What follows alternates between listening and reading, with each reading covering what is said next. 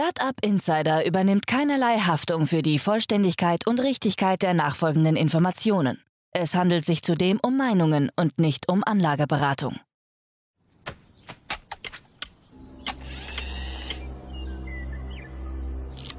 To infinity and beyond!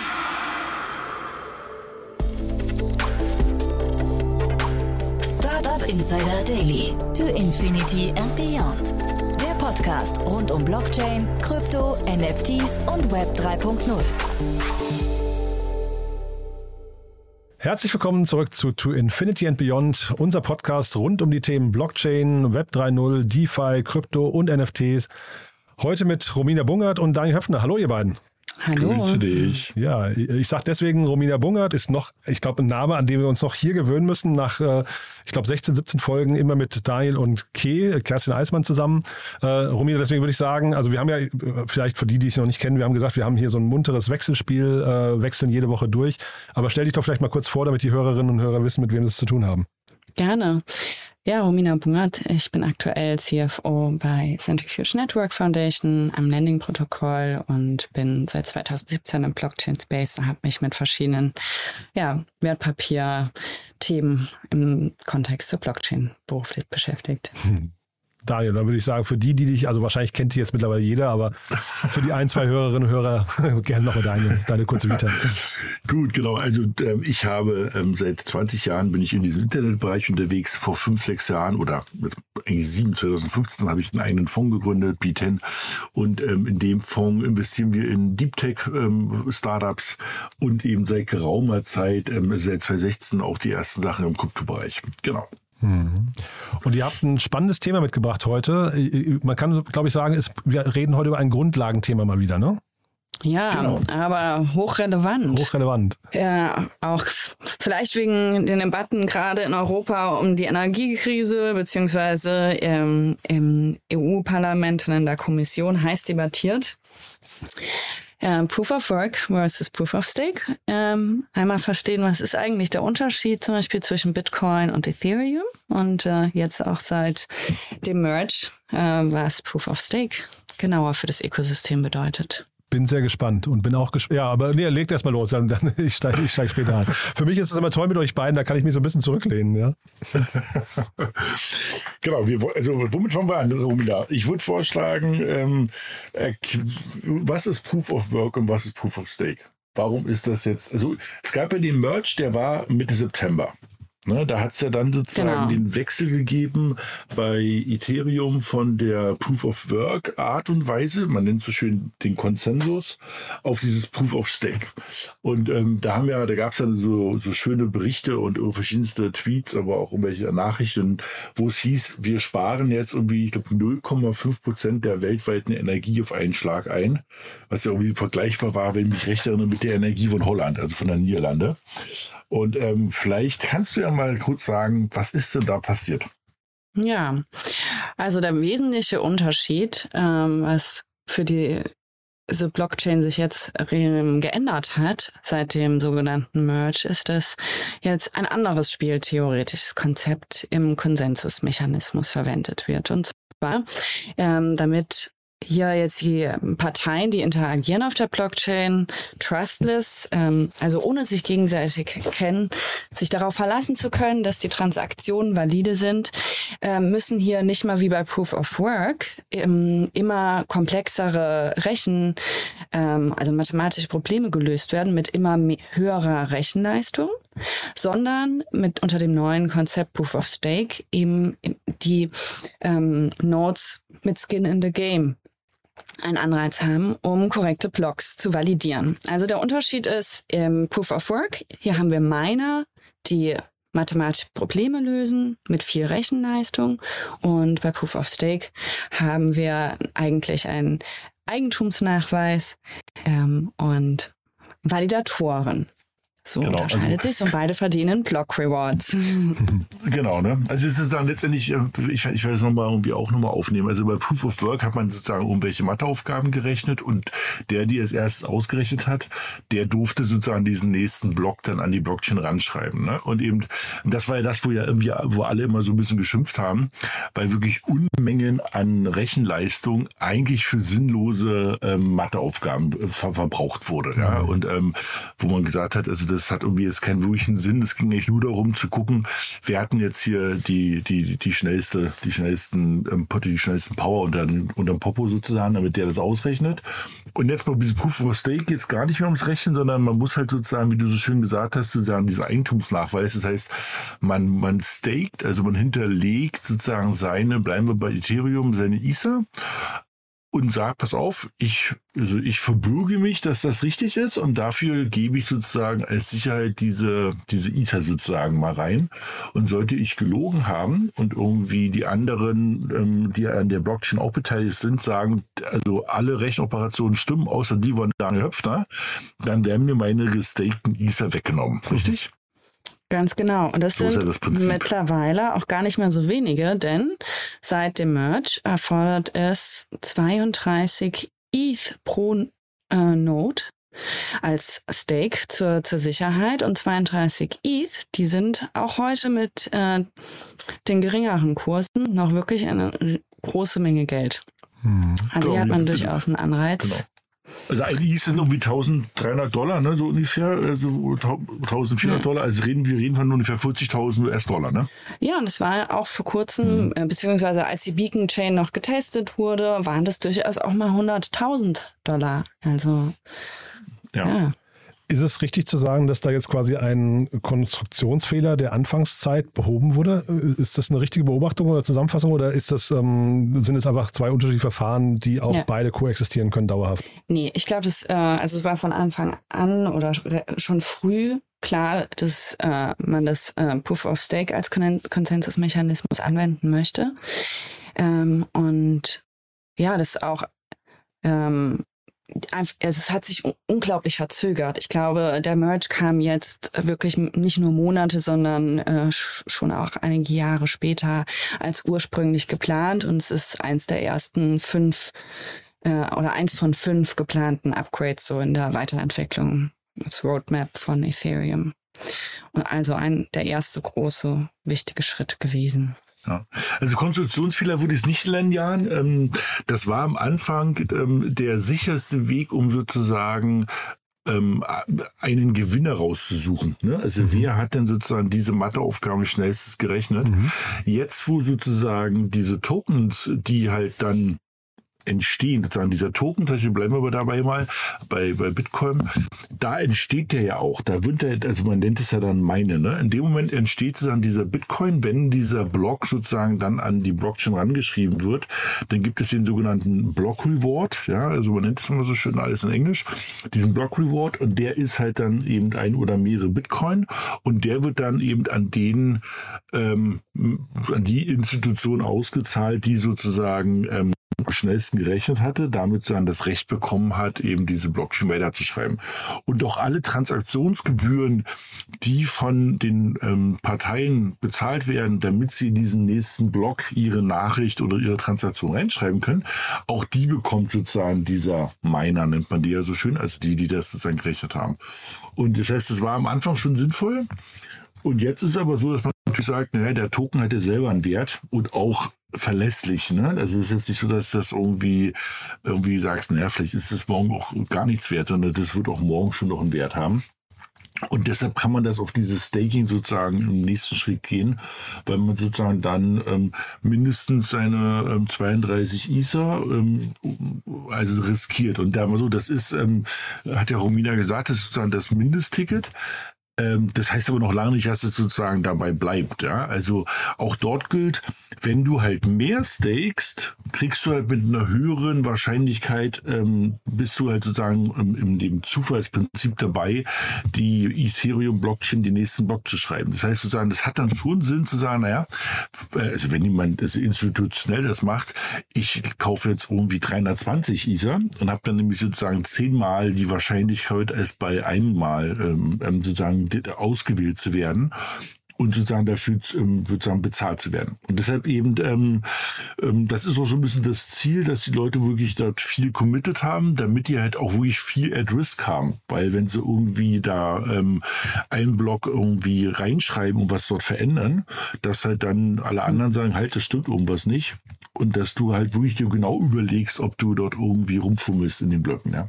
Ja, ja, ich glaube, neben dem, dass man die Anreize verringert, spielt natürlich auch ein bisschen so die Kompetenz eine Frage. Und ich glaube, wer, wer 32 ETH hat oder eben in, in Organisation sehr viel ETH poolen kann, er ist wahrscheinlich nicht erst seit gestern dabei. Es sind ähm, die großen ähm, Staker beziehungsweise Node Operator sind durchaus Kollektive von extrem erfahrenen Entwicklern. Also hier hat man ja eigentlich auch nochmal einen Selektionsprozess hm. von sehr kompetenten ähm, Node-Betreibern und es werden ja auch immer noch Blocks gebildet über diese Relayer-Aktivität, ähm, was zum Beispiel Flashboards äh, im, im, Kontext zur MEV macht. Und hier können extrem viel Fees verdient werden, aber das sind auch extrem komplexe Aufgaben, die hier äh, gelöst werden müssen. Also ich glaube, gestern war, glaube ich, sogar der, die Fees bei Ethereum seit dem Merge zum ersten Mal bei fast einer Million am Tag.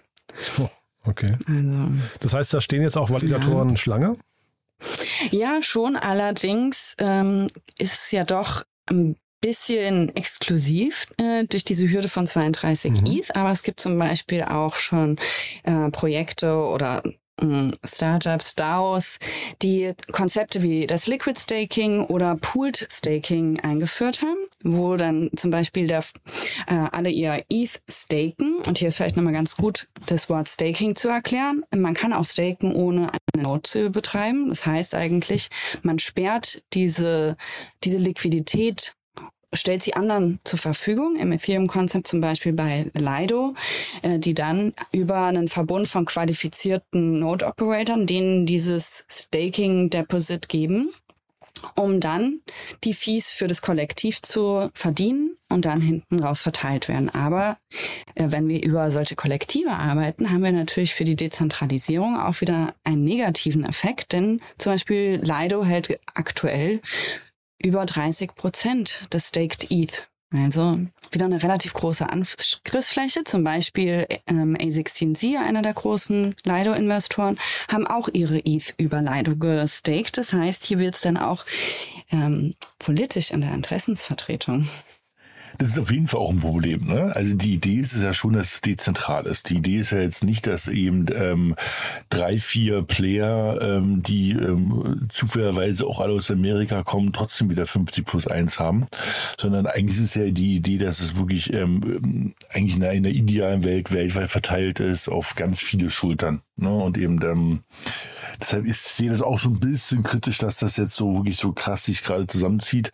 Aber das war ein wichtiger Punkt, den Romina halt gesagt hat, weil eben, ähm, das heißt, da kann nämlich ähm, auch jemand, ähm, sagen wir mit 3000 Euro, äh, der aber an das Konzept der Dezentralität und dieses Proof of Stake irgendwie glaubt und das mal irgendwie, ich sag mal, sich dem nähern will, kann bei so einem Pool halt mitmachen und eben gibt seine zwei, drei Ether dort mit rein und ähm, wenn halt 32 zusammenkommen, dann ist der, ich sag mal, rund und zu und dann ähm, wird halt eben entsprechend meines Anteils kriege ich eben dann die Sachen auch ausgeschüttet. Das heißt sozusagen, es ist eben nicht nur so eine elitäre Gruppe, dass mindestens 40.000 Euro investiert oder Dollar investiert werden müssen, sondern man kann es sich auch zusammenfinden, also wie Romina gesagt hat, in so ein DAO oder in so, ein, wie so ein Kollektiv.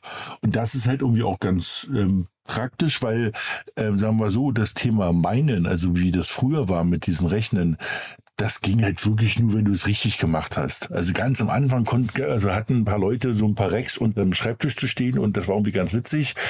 Aber spätestens seit 2019 ähm, war das dann wirklich in professioneller Hand. Ne? Das sind dann so die Geschichten, die man kennt mit Rechenzentrum irgendwie in Island, weil es dann dort kalt genug ist oder in Kasachstan, weil der, der Strom ganz billig ist. Das ist also durchprofessionalisiert und durchgeplant. Jetzt mit diesem neuen, mit diesem Proof of Stake, das kannst du halt, also Jan, du, du kannst auf der Laptop quasi laufen lassen. Ne? Und, ähm, das ist ja gerade so die Idee, dass du halt diese technische ähm, Barriere so gering wie möglich machst, dass halt wirklich jeder das machen kann und nicht es schon wieder rausfliegt, weil du keine 10.000 Grafikkarten bei dir im Schreibtisch zu liegen hast oder irgendwie äh, auf ein Wasserkraftwerk Zugriff hast, was halt sehr, sehr preiswert ist. Sondern nein, mit diesem neuen Proof of Stake kann halt das jeder dort mitmachen und eben auch sozusagen damit so eine ganz kleine ähm, Rendite sozusagen auch erwirtschaften. Ne? Auch jetzt muss man wieder mal diesen Disclaimer gleich wieder raushauen. Das ist keine Finanzberatung, aber eben ähm, technologisch, darum geht es uns. Ne? Das ist halt ganz spannend, das zu sehen, was da technologisch halt funktioniert. Mhm. Ich, ähm, genau. weil du gerade die Kryptomine ja. angesprochen hast, vielleicht nochmal ganz kurz dazu. Ähm, die, die leiden ja jetzt gerade äh, kollektiv unter den hohen Energiepreisen. Jetzt die, die vielleicht äh, nicht, nicht keine Ahnung, ihre eigenen Stromreserven haben oder sowas. Gibt es solche ähm, Gefahren hier auch? Also äh, könnte, könnte hier irgendwas dieses ganze Staking-Konzept auch nochmal irgendwie, also jetzt nicht die Energiepreise logischerweise, aber gibt es andere Gefahren, die hier das ähm, zu Fall bringen könnten? Ja, also was natürlich ähm, gerade eine Debatte ist, ist Censorship. Ähm, zum Beispiel, welche Transaktion darf man überhaupt noch in eine Blockchain geben? Also aktuell haben wir, glaube ich, eine Rate von über 50 Prozent, 51 oder 52 Prozent der Blocks, die OFAC-compliant sind. Und äh, das hat natürlich, also jede Node zu Hause muss natürlich auch schauen, dass sie äh, kein illegales Geschäft betreibt, weil man belangt werden könnte. Also das ist, hat nicht nur eine Relevanz für ähm, Steuerzahlungen, sondern auch äh, Sanktionen zu respektieren oder eben auch kein lizenzpflichtiges Geschäft zu betreiben. Aber also das heißt, die Anreize sind eben geringer für neue Nodes oder generell Nodes zu be betreiben. Aber ich glaube, dass ähm, ja in der Bitcoin-Community ist es gerade extrem ähm, unkomfortabel, weil es nicht nur die hohen Energiepreise gibt, sondern auch wirklich ein Aktionismus in Brüssel herrscht, ähm, Proof of Work verbieten zu lassen. Aber ich glaube, die an, also die Chains, die die Beacon Chain den Konsensus adaptiert haben. Das ist auch übrigens nicht nur Ethereum, sondern auch zum Beispiel ähm, die Gnosis Chain, äh, auch ein Berliner Team, die das gegründet haben, äh, haben schon eine extrem hohe Dezentralisierungsrate erreicht durch dieses neue Konzept, wo man eigentlich nur noch einen Validator braucht, also die Kompetenz ähm, viel mh, erreich oder wie sagt man leichter erreichbar ist, wenn jeder von zu Hause eine, eine Node betreiben kann oder einen Validator und wir so eine extrem hohe geografische Diversifikation haben und nicht nur riesige äh, Datencenter, die dann auch in Krisenzeiten angreifbar sind oder von einem zentralisierten Akteur abgestellt werden können. Und es ist wichtig, dass diese das hat nämlich einen Beitrag auf die Credible Neutrality der, der Chain. Und, äh, und ich denke, das ist schon so einer der Grundsätze der Blockchain, die dann ja wichtig sind, dass, wir, dass sie gewahrt werden, damit man nicht wieder zu einer Datenbank wird, einer glorifizierten. Also ich sehe es eher genauso. Also ich glaube, so ein richtiges Risiko, ja, sehe ich sozusagen nicht. Ich glaube, das größte Risiko, was ich eher sehe, ist, dass sozusagen so ganz große Player, äh, ehrlich gesagt, fast zu viel von diesen ähm, gestakten Coins, also von diesen ETH in dem Fall, sozusagen übertragen bekommen, weil halt die Leute sagen, ähm, ich will mich jetzt nicht selber darum kümmern, so einen so einen Validator zu laufen zu lassen, wobei das jetzt nicht wirklich kompliziert ist. Ja, da kann man sich mal hinsetzen und es ist wie so ein Webserver aufsetzen ähm, oder vielleicht sogar noch einfacher. Ähm, deshalb wäre das aber gut, wenn es halt auch Leute machen und nicht alle nur auf diese Pools gehen, weil dann hast du dann doch wieder so ein bisschen zentral in der Hand von allen Leuten das. Ne? Und Romina hat es ja gerade gesagt, also dieses OFAC ist sozusagen eine Liste der amerikanischen, ich weiß gar nicht, Romina, welche Behörde gibt es raus? Die OFAC. Also das die, ist die OFAC Sanctioned List. Okay, ja, genau. ja, ja, genau, das ist genau. Also wir, wir rennen natürlich jetzt auch wieder den Amerikanern sozusagen hinterher. Ne? Also ähm, wenn jetzt sozusagen jedes Land selber anfängt, noch mit einer eigenen Sanktionsliste, wird es halt irgendwann auch wieder äh, ganz schön unübersichtlich. Aber eben ähm, man man muss halt eben aufpassen, dass man diese sanktionierte Sachen halt sozusagen in, in, nicht validiert. Das war das, was wir vor kurzem auch mal diskutiert hatten. Das Thema mit diesem Tornado. Ja, mhm. ähm, Tornado Cash, dieses, ja. wo man sozusagen, ich sag mal, so ein bisschen Geld anonymisieren konnte. Und das kannst du natürlich für illegale Zwecke nutzen. Du kannst es aber auch für, also für legale Zwecke nutzen. Ne? Also wie immer bei solchen Sachen, du kannst Sachen äh, so oder so nutzen. Und ähm, deshalb muss man aber so ein bisschen aufpassen, dass ähm, dass die, dass wir das jetzt nicht zu Amerika, Amerika-hörig sozusagen aufbauen, dass sozusagen wir nur die amerikanischen Sanktionslisten hinterherrennen. Ja? Also hm, bin da so ein bisschen hin und her gerissen. Ja, genau. Und auch die Frage ist, ähm, wenn man Sanktionen oder ähm, ja, Regularien respektiert, auf welcher Ebene findet es statt? Das muss ja, also sollte das auf der Ebene der, wo, wo die Blocks gebildet werden, stattfinden, wie jetzt zum Beispiel Flashbots äh, versucht schon OFAC-compliant zu sein und die Sanktionslisten Listen zu respektieren, oder erfolgt es auf der Ebene von einer ähm, DAP wie Tornado Cash. Ja, also ich glaube, man, mhm. man muss sich so ein bisschen entscheiden, auf welches Ende man geht, so rein philosophisch, rechtsphilosophisch. Ja, das wird halt wirklich auch nochmal ganz spannend, weil natürlich, ähm, was, was ist in dem Moment, wenn zum Beispiel auf einer deutschen Sanktionsliste was draufsteht, was aber auf der OFAC nicht draufsteht? Ja? Also ja. Wen, welchen, also welche Hörigkeit rennt man denn hinterher, ja? Also wenn ich einen Note in Deutschland betreibe, interessiert mich dann eigentlich die amerikanische OFAC-Liste? Hm? Also, ähm, weil ich erst bin ich ja Deutscher unterliege dem, dem deutschen Jurisprudenz. Also das ist halt alles noch ganz spannend, ist auch alles noch ganz weit offen. Man muss halt aufpassen, dass wir das nicht zu Tode ähm, regulieren, gerade wenn es losgeht. Ja? Ähm, aber ähm, und man kann aufrufen, dass die Leute sich damit mal auseinandersetzen. Wenn ich mich recht erinnere, ähm, äh, hast du doch auch so eins zu laufen, richtig? Du hast dir das doch schon mal angeguckt. Ja, genau. Ähm, ich habe Seit Anfang des Jahres hatte ich mir das Ziel gesetzt, äh, weil ich einfach noch ein bisschen tiefer eintauchen wollte, äh, selbst eine Note aufzusetzen und habe da so eine Open Source Software, äh, das heißt DepNote. Die kann man, kann sich jeder runterladen, der einen Prozessor zu Hause hat. Das kann so ein Raspberry Pi sein oder ein Intel NUC. Und ähm, ja, es, da muss man natürlich schon ein bisschen Geld ausgeben anfänglich, um das, ähm, um das Setup ähm, hinzustellen. Aber dann ist es eigentlich relativ einfach. Und man kann ein passives Einkommen generieren. Ähm, und bei mir war es jetzt, ich habe eben nicht Ethereum, sondern Gnosis Chain, eine Node aufgesetzt. Ähm, aber zum Beispiel, ist, man muss ja auch, ähm, man muss auch diese Maintenance-Arbeit leisten können. Meine Node ist gerade down. und ich äh, muss mal wieder meine Hausaufgaben machen. Und die Anleitung dazu, wo findet man sowas? Mhm. Ja, da, da muss man dann halt in Discord äh, sich Leute suchen, die ähnliche Probleme haben oder das Problem schon mal hatten. Und das ist dann nicht ganz so einfach, aber ich finde es unglaublich ähm, anspornend, wenn ich weiß, ich kann hier irgendwie so ein, auch einen Beitrag leisten. Und ich stake nicht nur ähm, bei einem, in einem Liquidity Pool meine Funds, um Liquidität dem Markt zu geben, sondern ich habe irgendwie das, das, denselben Effekt für meine Funds, aber habe auch noch die Chain mit besichert. Das fühlt sich gut an. Sehr cool. Ja, also auch ein super spannendes Thema, finde ich, was wir beleuchtet haben. Haben wir denn generell zu dem ganzen Komplex äh, Staking was vergessen? Ja, ich hätte noch einen Punkt, wenn wir Zeit haben. Mhm, ja, klar. Ja, und eigentlich der Monetary Supply, beziehungsweise ähm, im Kontext zur Inflation. Ich glaube, auch noch extrem interessant, dass seit letzter Woche Ethereum tatsächlich deflationary geworden ist. Ähm, denn der Supply, also es, es, werden natürlich immer noch neue ETH auch ähm, produziert, aber seit EIP, also dem Ethereum Improvement Proposal 1559, werden im ETH geburnt, also zerstört und so die der Gesamt äh, die gesamte ETH im Umlauf verringert und äh, hier haben wir jetzt schon letzte Woche eine Reduktion von äh, 0,13 Prozent gehabt. Und das finde ich in unserem Makroumfeld spannend. Was bedeutet das nach vorne, dass du da, ähm, also, ähm, also deflationär bedeutet ja normalerweise, dass halt irgendwas teurer wird, oder?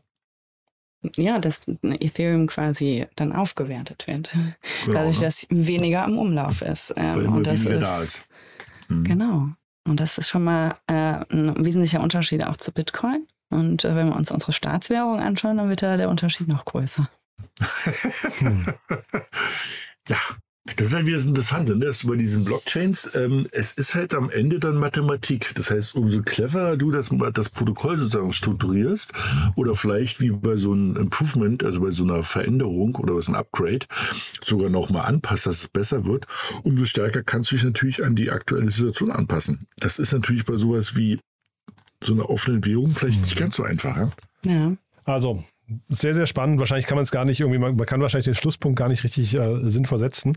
Aber ich finde es ein Thema, dass wir, da sollten wir auf jeden Fall dranbleiben, ne? wie sich da jetzt die nächsten, also generell, ich finde, es war ein, ein, ein, sehr, sehr spannender und, und, und uh, fundierter Deep Dive, aber sollten wir auf jeden Fall dranbleiben, was sich da vielleicht in der nächsten Zeit noch, noch tut.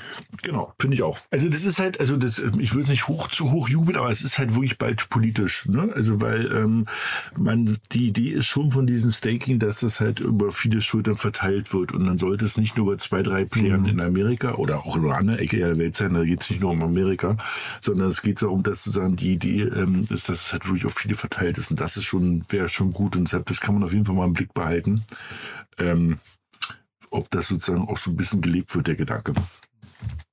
Cool. Ja. Ja, dann lieben Dank euch beiden. Ich fand es super spannend ähm, und freue mich auf nächste Woche. Super. Ja, bis zum nächsten Mal. Cool. Bis dann. Tschüss. Bis ciao, dann. Daniel. Ciao, Romina. Tschüss.